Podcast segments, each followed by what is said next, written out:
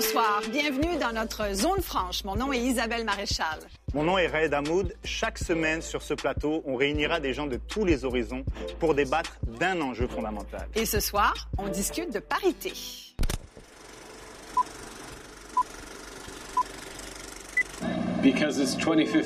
Ça, c'est la réponse qu'avait donnée Justin Trudeau alors qu'il était questionné sur les raisons qui l'avaient motivé à former le premier cabinet paritaire de l'histoire du Canada. Au Québec, le premier à l'avoir fait, c'est Jean Charest en 2007. Onze ans plus tard, François Legault présentait lui aussi un cabinet paritaire de 13 femmes et 13 hommes. Bon, ça c'était avant le congédiement de la ministre de l'Environnement, Marie-Chantal Chassé, ce qui a remis la question de la parité au centre des débats. 7 Québécois sur 10 pensent que les partis politiques devraient avoir autant de femmes que d'hommes parmi leurs candidats. Dans le secteur privé, à peine 25 des cadres supérieurs sont des femmes. La question de la parité se pose aussi dans le milieu culturel. Parlez-en à Louis-Jean Cormier qui a fait son mea culpa après s'être dit ambivalent sur la question. Ou encore à Sophie Lorrain, fortement critiquée après avoir affirmé à Tout le monde en parle qu'elle n'en avait rien à cirer de la parité. Au rythme actuel, le Forum économique mondial prévoit que la parité sera atteinte dans les domaines de la politique, du travail, de la santé et de l'éducation d'ici 108 ans. Il y a des endroits où on fait des quotas et ça améliore la vie politique. Il y a aussi beaucoup d'hommes incompétents. Je veux dire, c'est pas. Voulez-vous des noms? On a 1,9% de femmes dans l'industrie de la construction. C'est 4 000 femmes sur 160 000 travailleurs. Un travail énorme de fond à faire, c'est clair. Est-ce que les quotas vont régler ça? Je pense pas. Mais il faut faire attention de dire que quelqu'un qui n'est pas pour la parité est nécessairement contre les femmes.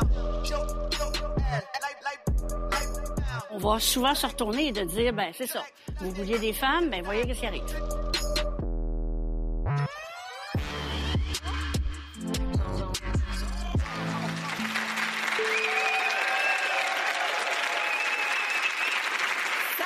Vous êtes dans la zone franche et ce soir, vous l'aurez compris, on va parler de parité homme-femme.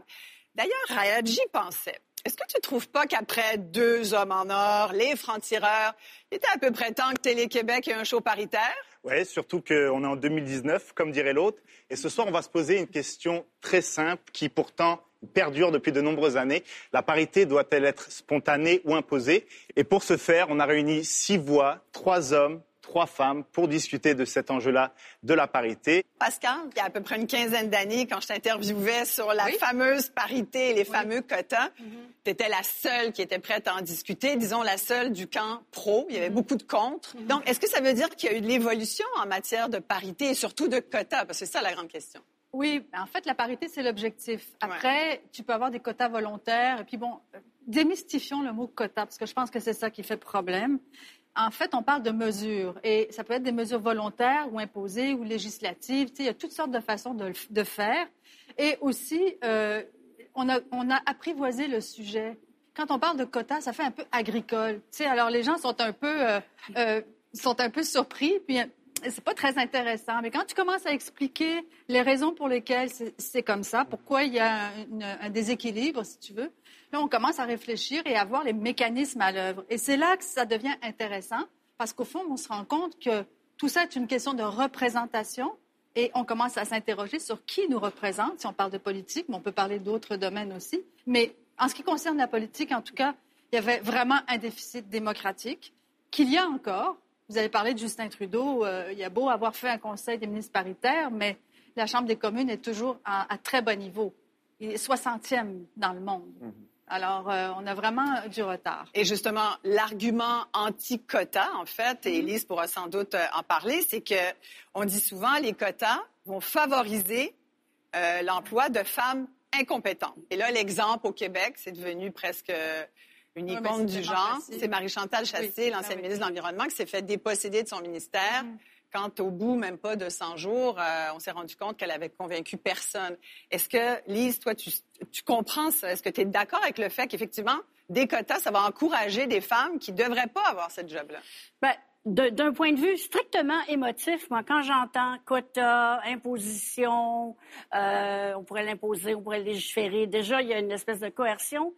je me demande, quand on est dans de l'ingénierie sociale, si ça donne tout, qui, qui est bien planifié. Hein, on sait, on s'en va, on va faire ça. Et j'ai comme l'impression que quand on arrive sur le terrain, il y a des affaires, comme on dit, qui chirent, dont Mme Chassé en est un, est un bon exemple. Et là, le problème, c'est que on va souvent se retourner et de dire, ben c'est ça.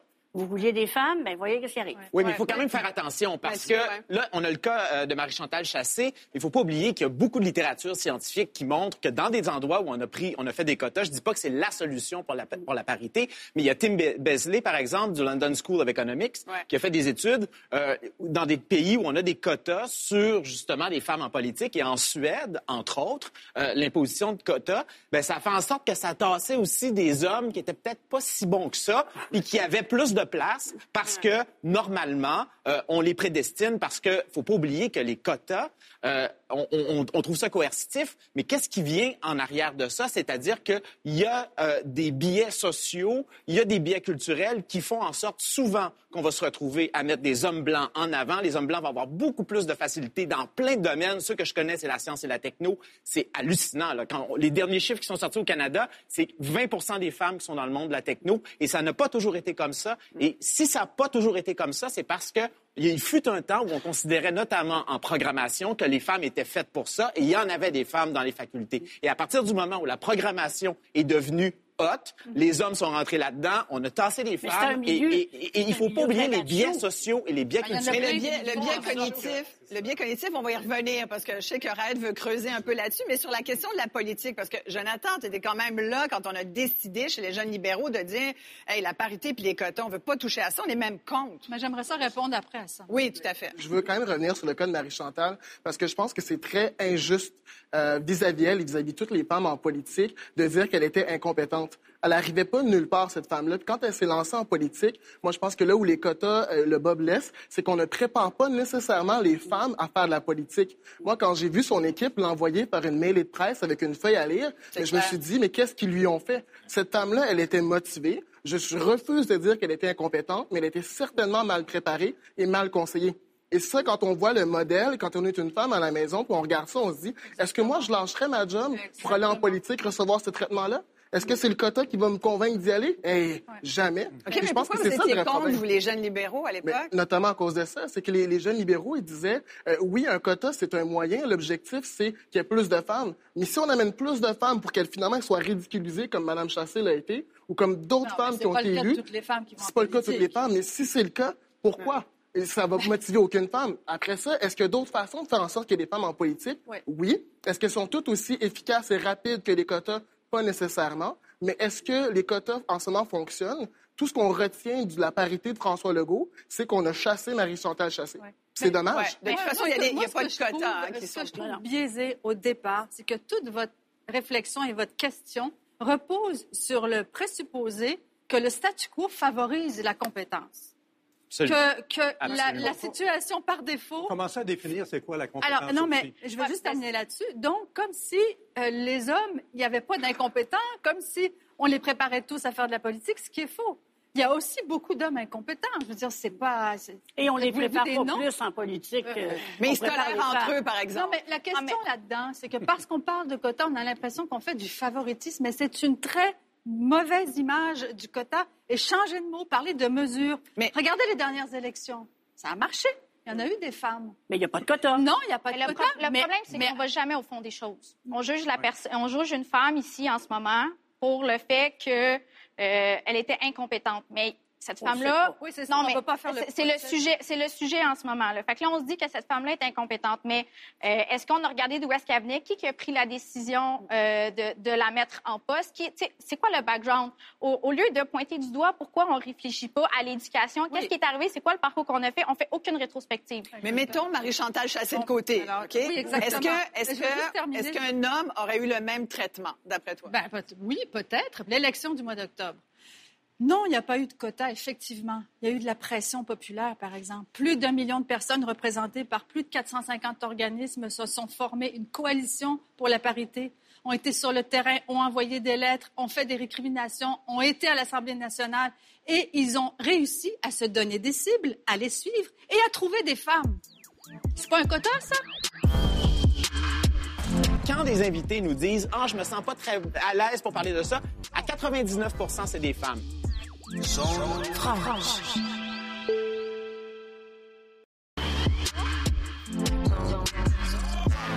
L'élection du mois d'octobre.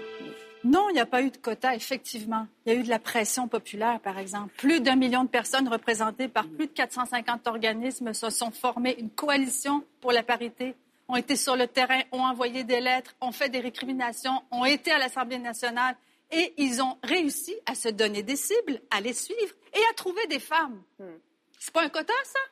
Mais ce qu'il faut aussi souligner, c'est que y a, y a dans, dans, un, dans, dans, ce cas-là où on a vu quand même des avancées lors des dernières années euh, au Québec, il y a un, excellent article de Noémie Mercier qui a été publié dans l'actualité euh, l'automne dernier, euh, qui montrait que les partis politiques avaient mis de manière disproportionnée des femmes dans des circonscriptions qui étaient absolument imprenables pour, pour, pour, ces partis-là. Et les hommes n'avaient pas ce problème-là, parce qu'en mm-hmm. général, quand on, est dans, on était dans une, dans une circonscription sûre pour un parti, les hommes étaient surreprésentés dans ces circonscriptions-là. Il y a de la science qui s'est fait, qui nous montre qu'il y a des endroits où on fait des quotas et ça améliore la vie politique. Il ne faut pas juste voir ça comme Je vais entendre là-dessus parce qu'on parlait de compétences. Oui, parce que la compétence, c'est une chose, mais euh, comment on définit la, compétence? Lorsqu'on cherche... Euh, la compétence, quand un client, exemple, dit Moi, je vais avoir la personne la plus compétente, mais comment on la définit? Pour moi, c'est plus qu'un CV, c'est plus que le background, excusez le terme anglophone, mais c'est aussi l'attitude, les aptitudes et le désir aussi d'accéder à des postes exécutifs. Moi, l'année dernière, j'ai un exemple, un vice-président exécutif qui était en demande. Euh, un client euh, me demande, il dit, j'aimerais savoir une femme. J'ai couru après une femme, je ne pas savoir comment, pour aller chercher une femme. Puis j'avais trouvé la perle rare. Jamais nous avons été capables de la convaincre de venir, puis c'est un poste exécutif. Pourquoi? Elle se disait, je ne suis pas prête alors qu'elle était très, En politique aussi, ça arrive beaucoup. Alors, euh, qu'est-ce que tu fais? Alors, ils ont engagé un homme. Mais ce que tu dis là, ça, ça, touche à quelque chose de fondamental. Et nous, euh, l'émission que j'animais, La Sphère et moteur de recherche ces jours-ci, c'est que quand des invités nous disent « Ah, je me sens pas très euh, mm-hmm. à l'aise pour parler de ça », à 99% c'est des femmes. Et ça, ça touche une chose parce que c'est la socialisation des femmes qui vient euh, avec ça. Et les hommes, un homme qui ne sera pas compétent va dire oui, oui, je peux t'en parler. Mais une femme qui ne se sent pas à 150% compétente pour pouvoir te parler de quelque chose, elle ne viendra pas t'en parler. Mathieu, je vais juste vous rassurer. Euh, aujourd'hui, on vous a tous pris et toutes prises parce que vous étiez compétents. Là-dessus, euh, par contre, il y, y, a une idée très véhiculée lorsqu'on parle de ça, c'est qu'il y a des métiers qui ne sont pas adapté ou adaptable pour des femmes. Et on a un exemple frappant ce soir, c'est le cas de Valérie Davio. Valérie, je vais t'inviter à rentrer dans la zone avec moi.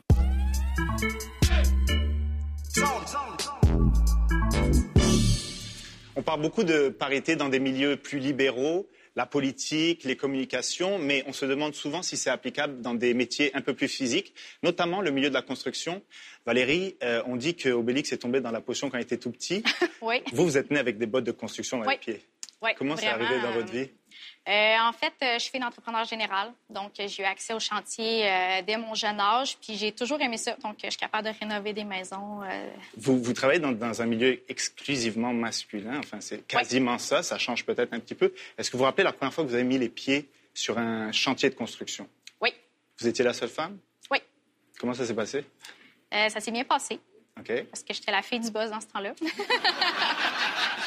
Ouais. C'est quoi les préjugés qu'on a sur les femmes en construction? Euh, ben, c'est sûr qu'il y a la force physique, euh, il y a la compétence. Il y a des gens qui croient que les femmes vont voler leur job euh, parce qu'il n'y en a pas assez, puis que le manque de pénurie pour des travailleurs, ça n'existe pas. Ça, ça, tu l'entends des fois? Oui. Euh, tu parlais de, de, physique. Moi, j'ai du mal à monter un immeuble Ikea, là, un Ikea, fait que je ne sais pas comment c'est sur un chantier. Je ne m'imagine pas refaire une toiture. en tant que femme, physiquement, c'est quoi la limite de ce travail-là? Je veux dire, est-ce qu'il y a des contraintes, tu ne peux pas les outrepasser en étant une femme? Bien, en fait, je pense qu'une femme qui veut justement avoir le métier de, de, couvreur euh, va s'entraîner physiquement pour faire ce métier-là mais elle le fera pas parce qu'elle est obligée, elle va le faire parce qu'elle aime ça. Mhm. Fait que la motivation est pas la même. Si on force quelqu'un à faire un métier physique, ça fonctionnera pas. moi, non, moi non plus, là, on se le cachera pas. Là. Trois, quatre paquets de bardeaux, ses épaules, ça marche pas.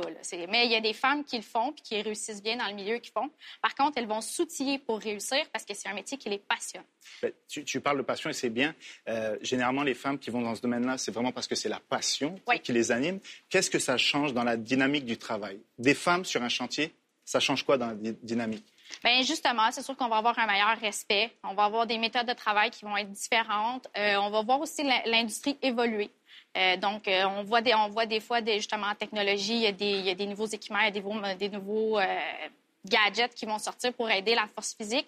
C'est sûr que ça va aider les femmes, mais ça va aider aussi les hommes.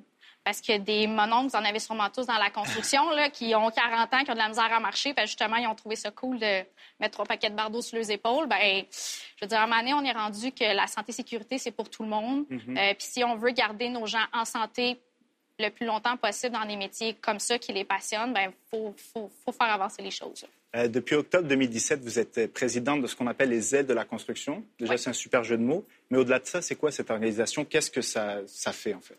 En fait, ce qu'on fait, c'est qu'on va vraiment promouvoir et faire rayonner les femmes de l'industrie de la construction. On va les réunir ensemble pour leur donner des modèles d'inspiration puis leur, les aider à développer un réseau de contacts parce qu'en construction, surtout au Québec, c'est vraiment, c'est vraiment important. Est-ce que tu y crois au quota?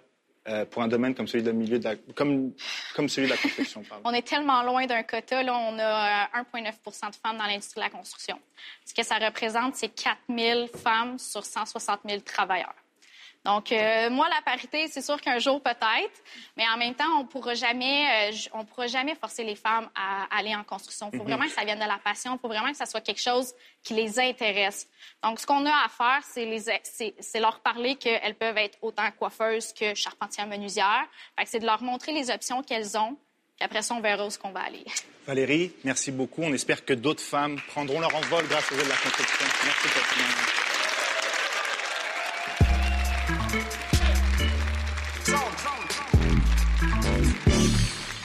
Le témoignage de Valérie est assez éloquent. On comprend qu'avec moins de 2% des femmes dans la construction, euh, souhaiter la parité dans la plupart des domaines, c'est quasiment un vœu pieux. D'ailleurs, en technologie de l'information, Mathieu, je pense que c'est un peu ça. tu me disais qu'il y a même moins de femmes aujourd'hui en TI qu'il y en avait dans les années 60. Dans certaines facultés, euh, notamment au MIT, c'est le cas. Mais en fait, ce qu'il faut voir en fait dans l'histoire et de la science et de la technologie, c'est que on, a, on vient de loin aussi. On parle de quotas aujourd'hui, puis il y a des gens qui trouvent ça, c'est terrible, les quotas. Mais en 1945, on a commencé à, admettre des femmes en médecine à Harvard. En 1947, les femmes profs à Cambridge ont commencé à avoir les mêmes droits que les profs masculins, puis ça faisait dix ans qu'elles étaient profs. On parle de la, la, date où mon père est né. Fait qu'à un moment donné, là, il faut, on, on part pas, c'est pas tout le monde qui part au même point. Puis là, on, pense, on, pense que là, actuellement, on est tous des êtres, euh, on prend des décisions rationnelles, individuelles, mais c'est pas de même, ça marche. Mais est-ce que euh, ça se peut qu'il y ait des domaines qui soient moins propices à engager des femmes? Non, ben, peut-être la construction, peut-être qu'il y, y, a des questions physiques. Je ne veux pas généraliser et dire que toutes les personnes au-dessus de 45 ans qui sont des hommes blancs ne veulent pas des femmes, mais Zone franche. Zone franche. Mais est-ce que euh, ça se peut qu'il y ait des domaines qui soient moins propices à engager des femmes? Non, ben, peut-être la construction, peut-être il y, a des questions physiques, peut-être il peut y en avoir. Mais ça va changer. L'objectif, c'est d'amener plus de femmes dans des, dans des endroits, dans des situations qui sont bien payées, où il y a beaucoup de travail. Mais tu sais, même en Suède, qui est un pays hyper égalitaire comparé à nous et à d'autres, mais même là, tu as plus de femmes dans les métiers. Genre, à peu près 70% des femmes travaillent dans des métiers dits traditionnels. En fait, coiffeuses, faut... esthéticiennes, etc. Alors, il faut, créer les conditions de travail pour accueillir les femmes parce que l'industrie de la construction, c'est une bonne industrie où ce que le 50 ans, là, en 1950, ben, c'est pareil comme aujourd'hui. On n'a pas évolué, mais pas zéro. Là. Donc, à un moment donné, avant de parler de parité, avant, je veux dire, si on veut accueillir les femmes, puis juste une statistique qui m'est sortie euh, sur cinq familles monoparentales, il y en a au moins une qui va être un homme. Mais l'homme, il vit les mêmes difficultés que les femmes. Donc, l'industrie de la construction n'est pas plus adaptée aux hommes qu'aux femmes. Par contre, je représente les femmes.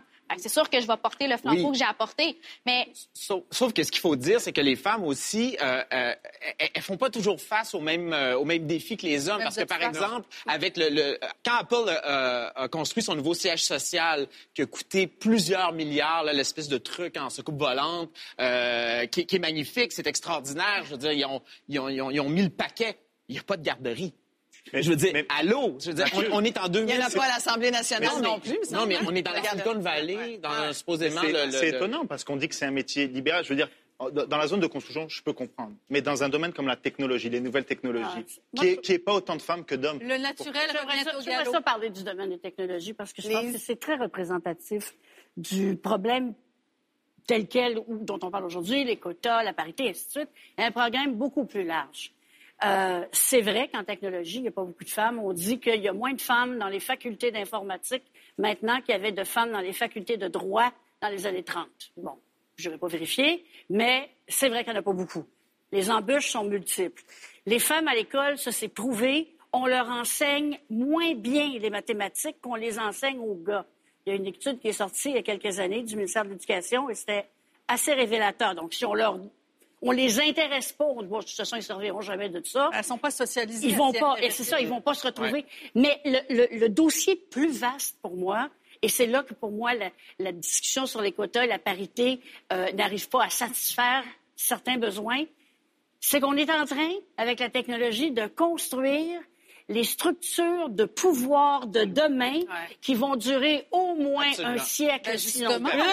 Et, et le drame absolu, c'est que les femmes n'en font pas partie. Ben on n'en faisait pas partie il y a 100 ans parce que c'était les bras. Mais, mais je ne pense pas qu'on règle ça avec des problèmes de quotas. Mais en même temps, avec des solutions de quotas. il y a des débats de société profonds qu'on va être le fun, le duel tout à l'heure. Mais, ouais, on s'en regarde un peu. Mais vous parlez de pouvoir. Le pouvoir, là, en ce moment, il y a des décideurs. Tu parlais des zones de pouvoir. Là. Donc, les décideurs, là, les gestionnaires, ceux qui sont en haut, là, est-ce qu'ils veulent Est-ce qu'ils sont prêts à ça? Bien, euh, dans la vie de tous les jours, ce qui se passe, là, on va parler de recrutement un peu. Ce qui se passe dans le recrutement, c'est qu'on a des clients qui sont là, ils veulent avoir des exécutifs, ils veulent avoir des directeurs, ils veulent avoir, ils veulent avoir des gens compétents, peu importe homme ou femme. Euh, la volonté est là, mais c'est difficile d'aller chercher des gens puis de les amener euh, dans un travail qu'ils ne se sentent pas très bien. Il y a aussi tout l'aspect travail, famille les femmes sont beaucoup plus portées vers ça, vers l'équilibre que les hommes peuvent, peuvent avoir. Donc, c'est un travail de fond qu'il faut faire. C'est pas seulement dire, bon, ben, en technologie, euh, les femmes sont moins présentes et tout ça. Il y a un travail énorme de fond à faire, c'est clair. Est-ce que les quotas vont régler ça? Je pense pas. Mais des patronnes, est-ce qu'il y en a plus? Il y en a plus, oui. Il y a des directrices du marketing, il y a des vice-présidentes de marketing, c'est très des présidentes. Des présidentes. Il y en a moins. Il y en a, mais il n'y en a pas beaucoup. Il n'y en a pas beaucoup. mais c'est plus large que de dire euh, c'est à cause qu'il n'y a pas de quota et ça. Non, c'est plus profond que ça. ça devient un débat de société. C'est l'éducation. C'est complètement l'éducation. Puis c'est ce qu'on vit en ce moment aux ailes de la construction. C'est qu'on a, on a, on a, un programme qui est sur pied, puis on va éduquer autant les entreprises qui vont engager ces femmes-là que les femmes. Parce qu'ils ne se rejoignent pas ils n'ont pas la même éducation, ils s'en vont pas en même place. comment je peux mettre une femme dans une entreprise qui n'est pas éduquée pour la recevoir? Parce que pour l'entrepreneur, c'est la même chose. Là. Il a reçu la même éducation que la fille. Fait que là, on essaie d'émerger ensemble, puis ça fonctionne pas. Fait que c'est de travailler sur les deux paliers pour qu'on se rejoigne un moment donné. Jonathan? Ce qui me ramène justement au point où je parlais tout à l'heure de préparation. Euh, oui, il faut préparer les femmes, il faut préparer les milieux à les recevoir aussi. Puis quand j'étais président des jeunes libéraux, euh, une chose que je faisais de manière naturelle, c'était de nommer des femmes à des positions d'autorité dès que je je pouvais, donc par exemple dans les congrès jeunes que j'organisais, qui sont les plus gros événements politiques jeunes au Canada, ben la dernière fois j'ai nommé une femme, j'ai nommé une femme comme euh, adjointe euh, vice-organisatrice, si je peux dire ainsi. Puis pour moi, c'est naturel de le faire. Puis je pense qu'il y a aussi une question de génération. Euh, on n'ose pas toujours le dire, on dit des fois du bout des doigts, mais je pense que notre génération est beaucoup plus ouverte et voit de manière beaucoup plus naturelle le fait d'avoir des femmes autour de nous, d'avoir des femmes dans des positions d'autorité que ne pouvaient l'être nos parents ou nos grands-parents. Puis quand on a des discussions avec des... Je ne veux pas généraliser et dire que toutes les personnes au-dessus de 45 ans qui sont des hommes blancs ne euh, veulent pas des femmes, mais euh, les statistiques tendent à prouver que dans certains milieux où c'est des hommes blancs de 45 ans et plus, il n'y a pas beaucoup d'autres femmes. Tandis que quand on regarde dans les mêmes milieux, mais au niveau des jeunes, ben, c'est tout à fait naturel pour nous d'avoir des femmes, d'avoir des personnes issues des communautés culturelles. Ce n'est pas une question qu'on se pose qui est aussi fondamentale, aussi cruciale que ça peut l'être quand on amène la discussion tout naturellement avec quelqu'un d'une génération qui est moins ouverte à ça. Oui, mais plus tu vas grimper dans les échelons, plus tu vas t'approcher du pouvoir et plus les gens vont se ressembler. Un chum, c'est un chum. Donc, donc ton, argument vaut pour euh, la société en général, puisqu'on est 55 ans hommes et femmes, de toute euh, provenance et de tout milieu et de toutes les couleurs. Sauf que quand on arrive près du pouvoir, tout cela se resserre et c'est là qu'il faut travailler. Et, et c'est pas vrai que ça va se faire spontanément. Ce qui est incroyable, c'est que les femmes, on dit que c'est les meilleures en classe, mais sur le marché du travail, ben, elles ne se retrouvent pas dans ces postes-là. Euh, vous, vous faites partie on va dire, des cercles de pouvoir. Richard Portelance, par votre travail. Et avec Mathieu Dugal, c'est dans votre quotidien de recruter des candidates, pas seulement des candidats. Fait que j'aimerais vous inviter au centre du cercle pour qu'on en discute dans la zone.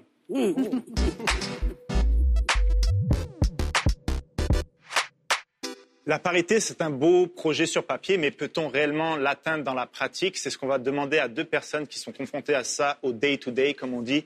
Mathieu Dugal, vous êtes journaliste, chroniqueur, animateur sur mhm. Ici Première avec euh, l'émission Moteur de recherche. Richard Portelance, vous êtes euh, recruteur de CAD. Mathieu, euh, je suis content que vous soyez là parce qu'il y a deux ans ou trois, j'ai vu une publication Facebook de votre part et vous mhm. disiez mon émission n'est pas paritaire, je viens d'en faire le constat. Mhm. Et vous avez dit, je vais prendre les moyens aujourd'hui pour que dans un an, cette émission soit totalement paritaire. Mhm. Et moi, sincèrement, je me suis dit, ah, c'est une belle publication pour avoir beaucoup de likes, mais est-ce qu'il va réussir à le faire? Et ben, sincèrement, comment tu t'y es pris pour y arriver?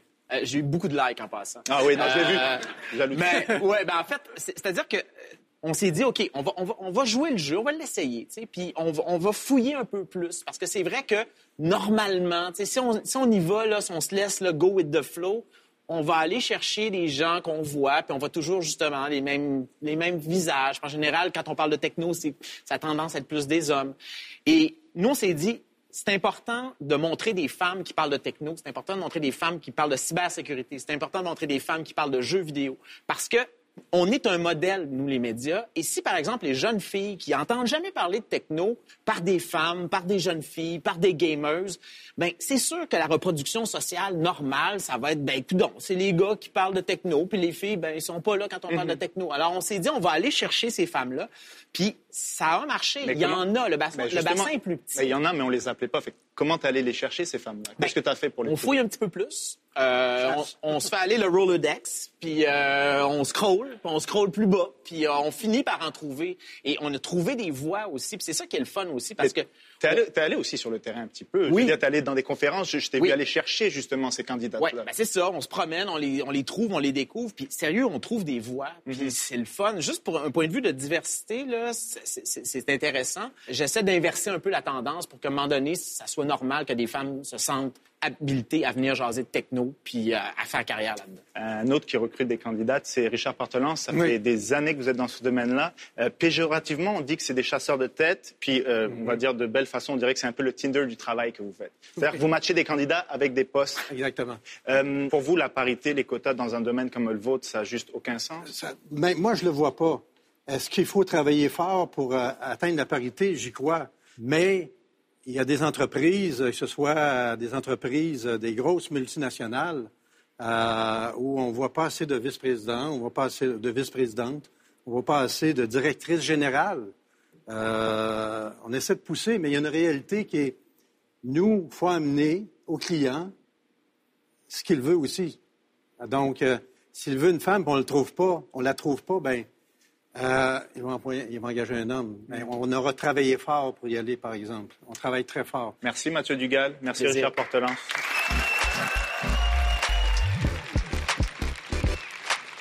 Bien, on est content de voir qu'il y a des hommes qui travaillent fort vraiment pour engager des femmes compétentes. Merci beaucoup, messieurs. J'ai envie d'aller vers Jonathan.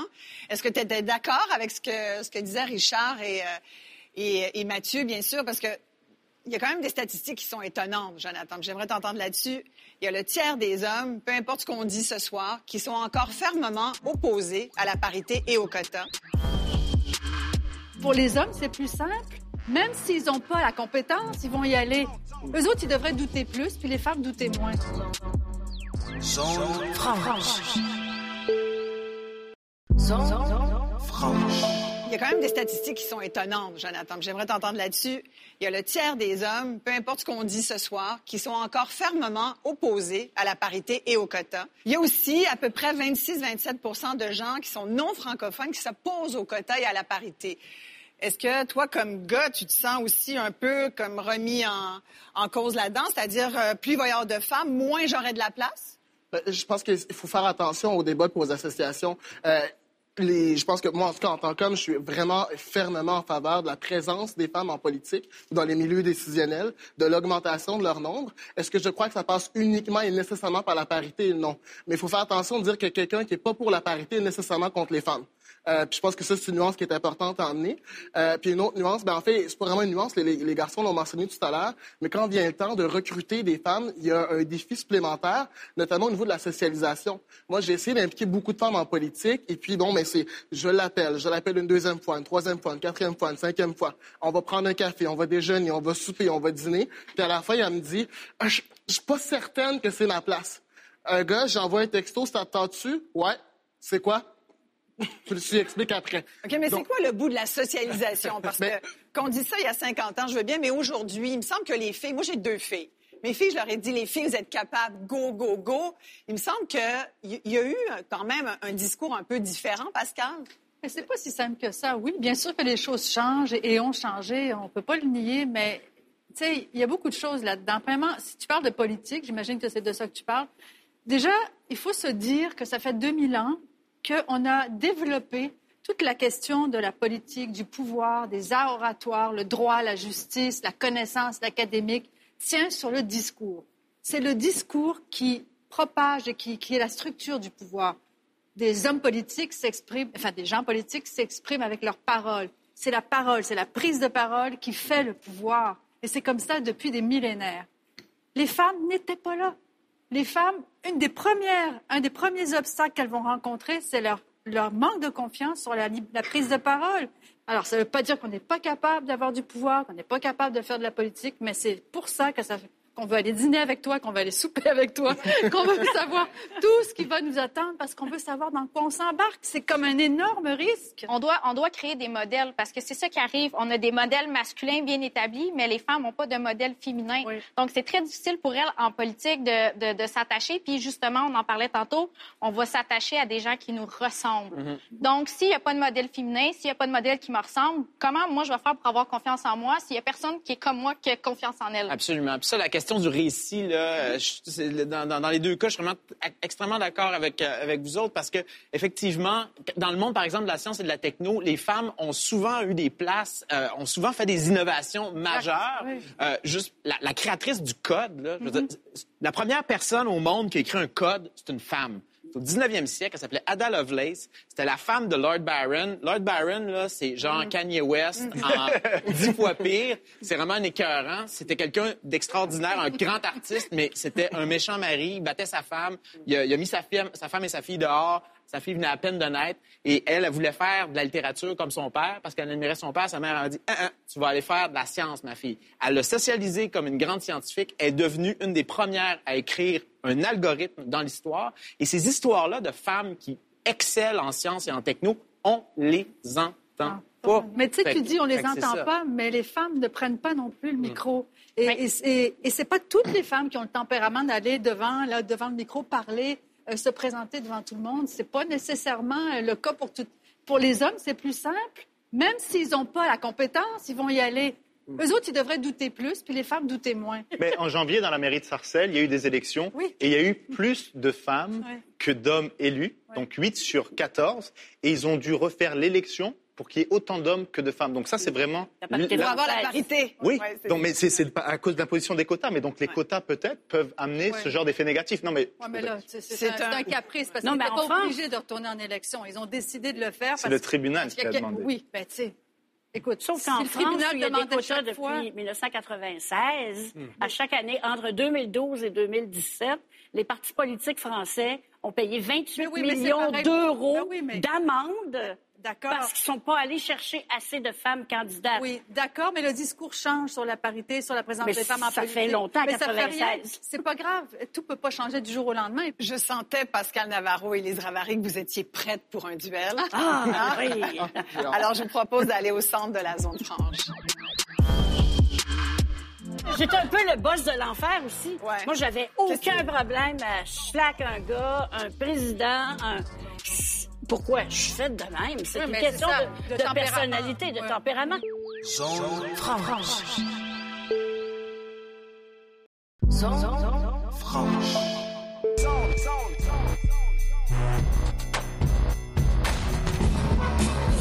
On discute de parité homme-femme ce soir. On a beaucoup parlé des quotas, parfois impossibles à avoir dans certains secteurs d'emploi. On a parlé également des préjugés encore très forts dans certains milieux auprès de certaines clientèles. On a parlé de bien des choses, mais on n'a pas encore parlé de la responsabilité des femmes envers elles-mêmes. Là vous vous entendez pas, c'est sur la question du mérite. C'est ça, exactement. On s'entend pas là-dessus. Ben moi, que je vois plus, c'est une objection au quota ou enfin aux mesures, parce que moi j'en ai marre de ce mot-là, mais aux mesures volontaires ou obligatoires, euh, une objection par rapport à la question du mérite. C'est-à-dire que, comme vous avez dit tout à l'heure, si on impose, on risque de devoir couper sur la, sur la compétence.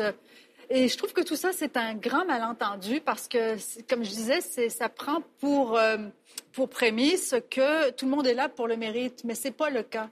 Et euh, je pense que les femmes sont extrêmement bonnes pour elles-mêmes se, diminuer, pour se dire ah non, je ne veux pas y aller à cause d'un quota, parce que c'est souvent ça, parce qu'on va penser que je suis là euh, par favoritisme.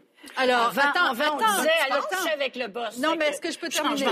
mais je vais Pourquoi tu veux pas de quota pour ça? Moi, je, je ne crois pas qu'il y a sûrement des situations où les quotas peuvent fonctionner, mais je pense que dans l'ensemble problématique de parité, ce n'est pas toujours et nécessairement la façon de régler le problème. Mais enfin. Regarde, regarde la Suède. La Suède, c'est incroyable. Ils ont la société la plus égalitaire au monde mm-hmm. et ils ont aussi le pays où il y a le plus de femmes instruites dans des postes traditionnels de n'importe quel autre pays en Europe. Mais moi, je voulais, tout ce que je voulais dire, c'est que c'est tout à fait symptomatique de la socialisation féminine que de se dire il y a une règle qui me favorise, donc je ne vais pas être à la hauteur et je ne vais pas être choisie pour la bonne raison. Non! Le jeu te présente des règles où tu pourrais prendre avantage. Vas-y tu n'es pas nécessairement moins bonne parce qu'il y a une nouvelle règle du jeu. Et c'est là que les femmes sont pas, encore une fois, je reviens à la socialisation, ne se voient pas comme pouvant être gagnantes de, de ces règles-là. Et c'est très dommage parce qu'on se, on se, on, s'empêche peut-être de faire des avancées ou d'évoluer. C'est pas toutes les femmes. Non, mais j'ai jamais dit ça. Non, non, je sais qu'il a pas dit ça, mais on insiste beaucoup depuis le début. Ben, et je comprends parce que non, non, mais ça nous frustre de voir des femmes qui ont beaucoup de talent et qui finalement se donnent pas le crédit. Mais le principe même du quota, oui. c'est de dire de corriger ça. Oui, et c'est on l'a appelé à l'époque là, t'aimes pas certains mots, t'aimes pas quota, mais, on disait discrimination positive. Ouais, moi je, moi, je me souviens dans des milieux puis moi-même puis plein de filles que je connais, Élise, tu penses ça aussi, ben, on ne voudrait pas forcément être la fille qui est rentrée par le quota. Ben, dommage. C'est le syndrome de Sophie Lorrain. Là. Ben, oui. Sophie, c'est ce qu'elle voulait dire. Elle voulait dire, moi, je veux pas qu'on dise Sophie Lorrain, elle est réalisatrice ou productrice, mais grâce à un quota. Mais ça démontre bien à quel point c'est difficile pour les femmes ce n'est que le symptôme de sa difficulté. On veut que ça soit le mérite. Oui, puis tout le monde. Oui, mais, Sophie Lorrain, elle a quand même réussi au-delà de oui, bien bon, des espérances, oui. sans jamais. Mais il y en a plein de femmes comme elle, mais je veux dire, qui, qui veulent surtout pas qu'on fasse remarquer ça. Mais c'est pas grave tu as travaillé fort, tu as réussi, mais... Dans les années 70... Toi, tu es de ces femmes-là, Lise? Oui, oui, oui, bien sûr que je suis dans... Je... Toi, tu dis, moi, je veux pas mais faut pas, je veux faut pas, pas faut pas se prendre toujours non plus un exemple, faut faire attention. Mais, mais, mais, moi, mais, mais, moi, j'étais le, un peu quasiment... un peu pour ça que un, peu, un peu quasiment le boss. non, mais j'étais un peu le boss de l'enfer aussi. Ouais. Moi, j'avais aucun problème à schlack un gars, un président, un pourquoi je suis faite de même? C'est une question de, personnalité, de tempérament. Mm-hmm. Et aussi d'avoir eu un père mm-hmm. qui m'a toujours dit il n'y a rien qu'un homme puisse faire que tu ne peux pas faire. Moi, j'ai toujours entendu dire que les femmes, c'était des, des, étaient toujours en train d'être compétitives entre elles. Je n'ai pas connu ça. Isabelle, on se connaît depuis un certain temps. Moi, les femmes autour de moi ont toujours été inspirantes, soutenantes, solidaires. Au contraire, j'ai toujours trouvé ça très inspirant. Toi, Lise? je sais pas si. Toi, tu as-tu travaillé dans la grande entreprise, dans la grande ben, multinationale? J'ai travaillé dans les médias, puis dans les médias, c'était pas je te facile. Parle de, de travailler dans une grande multinationale. C'est pas, c'est pas le même environnement, c'est sûr. Je suis d'accord. Puis j'ai dit tantôt qu'il fallait pas parler de soi. Et c'est dur, non, et c'est dur pour n'importe qui. Non, mais mon point, c'est de dire que dans les endroits ou dans les milieux professionnels où on est conscient des difficultés, je trouve que les femmes sont plus solidaires qu'on le dit. Il me semble D'après ce que je vois, en tout cas, je sais qu'en politique, il y a plus Moi, c'est pas ce que j'ai vu. Ben non, peut-être, c'est ça. Ça dépend des milieux. J'ai vu pas mal de compétition. J'ai vu beaucoup de compassion l'une pour l'autre. Quand ça va mal, quand là, il y a une espèce de solidarité, rapidement, on, entoure. Mais quand ça se met à chauffer, aïe, Oui, mais ça fait partie du milieu Mais c'est correct, absolument. Tantôt, tu as dit quelque chose de très vrai nous, les femmes, on doit apprendre à se blinder. Je veux dire, si, si on tombe en mille morceaux parce qu'on lit un tweet qui nous fait de la peine, on se fait rester chez nous. Là. Non, mais c'est vrai que ça peut faire de la peine, mais, faut, non, mais, il faut... aussi le dire. C'est pas si grave que ça non plus d'être de, un peu vulnérable et de le montrer. sais, on n'est pas obligé d'être performante, débattante, de toujours être parfaite. On peut aussi se laisser un petit peu de on pourrait se laisser aller. Je trouve qu'on nous, nous laisse pas beaucoup d'espace ben pour se laisser. Monsieur Patron à côté, tu as toujours l'impression que lui part au golf à 3h30. Toi, si, encore... si tu pars du bureau à 6 h tu pars trop de bonheur. C'est malheureux, mais c'est encore comme ça. En partie légende, en partie réalité. Mm-hmm. Puis encore là, ça, c'est un truc qu'il n'y a aucune de quotas de parité qui, vont régler ça. C'est à nous. Oui, c'est à nous. Mais, nous, les femmes. C'est ta question. Nous, les femmes, on a un travail à faire. Euh, sur nous-mêmes et aussi sur la société. Merci beaucoup, Pascal. De rien, Isabelle. Merci.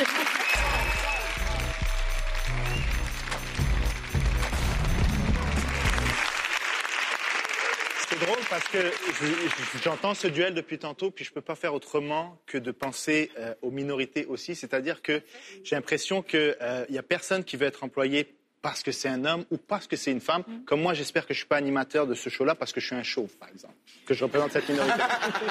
Mais au-delà de ça, c'est peut-être ça, je ne sais pas.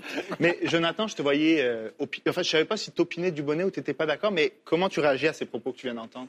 Ben, je pense qu'il y a une, une, réflexion qu'il faut avoir aussi sur les femmes qui sont actuellement en position d'autorité, sur comment elles s'y sont rendues et quel type de comportement elles ont dû avoir pour s'y rendre. Dans un milieu qui est typiquement masculin, euh, dans certains cercles, ils vont parler de langage de domination, euh, où est-ce qu'on doit montrer qu'on est en position de leadership et autres, et un peu, certains diront abdiquer leur côté féminin, comme euh, Pascal disait tout à l'heure, pour justement se rendre dans ce milieu d'hommes-là et y survivre parce que c'est pas nécessairement facile d'être la seule femme sur un étage avec 100 autres hommes qui ont euh, pas nécessairement été socialisés à être inclusifs et respectueux. Puis, ben, il faut montrer que tu es plus forte que les autres. Il faut montrer que tu as plus de courage, que tu as plus de travail, que tu as plus de ci, plus de ça. Puis, même en le faisant, on va te dévaloriser parce que tu es une femme. Donc, c'est sûr que je pense qu'il y, a cette question-là à avoir aussi sur comment on accueille les femmes en position d'autorité, comment elles s'y rendent. Ensuite, une fois que tu es rendu là, quelle place tu peux laisser aux autres vraiment? Puis je pense que ça, ça fait partie de la réflexion. Puis je suis toujours étonné quand on dit, ben, est-ce que c'est le système qui doit changer ou est-ce que c'est les femmes? À mon sens, c'est un faux dilemme parce que les deux doivent évoluer pour arriver dans une situation où les femmes vont rentrer dans le système et le système va avoir une place pour les femmes. Valérie, qu'est-ce que tu penses de ce qu'il vient de dire? Je peux pas dire mieux. On travaille. on travaille. On n'a pas le choix. Faut, pour que les femmes se sentent bien, il faut créer des espaces de travail qui vont bien les accueillir. Puis de l'autre côté, ben, pour que les femmes aient confiance en elles, faut, je veux dire, tu travailles des deux sens. On, l'a parlé, c'est l'éducation. C'est, ça date des siècles antérieurs. Fait que, à un moment donné, il faut changer, mais il faut le faire ensemble. Il faut créer des places de travail, puis ça va être bénéfique pour tout le monde. C'est, là qu'on va, qu'on va y aller. C'est sûr qu'on, comme je disais tantôt, on représente les femmes, mais ça ne sera pas bénéfique juste pour les femmes. Ça va être bénéfique pour tout le monde. Oui, Pascal. Non, si je peux me permettre aussi, c'est ce que tu me fais penser à quelque chose de vraiment important que je n'ai pas encore dit, mais que je trouve ça tellement c'est le but. Là. En fait, il faudrait favoriser la mixité, beaucoup plus que la ah. parité. Mm-hmm. mais, je dis ça, non, mais c'est peut-être une piste de solution. C'est mais, mais ce que je veux dire, oui, c'est qu'il faut, il faut travailler à, créer des milieux de travail, des milieux de vie mixtes, et pas seulement en termes de genre. Mm-hmm. Mais, mais, vraiment qu'on arrive à comprendre que la diversité, là, tout ensemble, crée des sociétés beaucoup plus riches, des décisions plus éclairées, une gouvernance plus, plus solide et, moi, je le vois comme ça. Je pense que la mixité femmes-hommes, ça devrait être un objectif. Puis mm. qu'on essaie de voir qu'est-ce qui est si précieux là-dedans.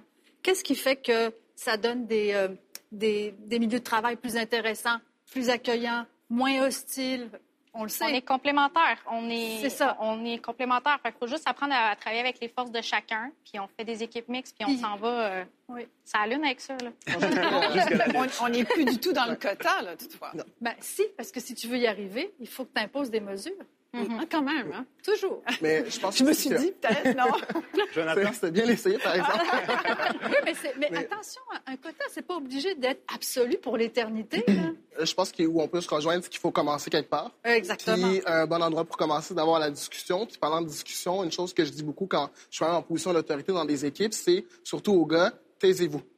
Laisser les femmes parler. Puis vous allez remarquer, une fois qu'on l'entend la première fois, on se dit, ben non, ça arrive pas. Mais ensuite, on l'observe, c'est vrai, dans une situation X, Y ou Z, si une femme parle, elle va à au moins 95% se faire couper la parole versus un homme qui parle. Puis quand on en a conscience, on le remarque, c'est frappant, même en tant qu'homme. Mais mon Dieu, je devrais apprendre donc à me taire. Jonathan, je suis tellement d'accord avec vous que je vais me taire. Voilà. en fait, tu sais ce qu'on va faire, Raed? On va proposer aux gens qui nous écoutent de poursuivre la discussion qu'on a lancée ce soir. Vous pouvez nous suivre sur les réseaux sociaux, bien sûr. Et vous pouvez venir assister à l'enregistrement en studio à Public Cible. Et puis, on va aussi remercier euh, nos invités de s'être prêtés au jeu de Zone Franche. Merci beaucoup d'avoir été là.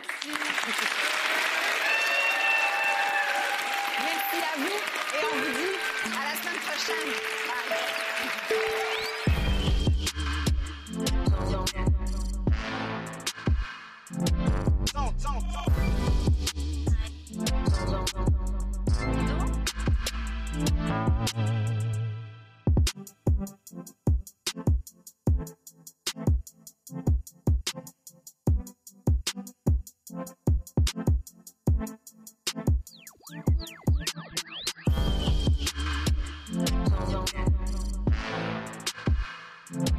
don't, don't.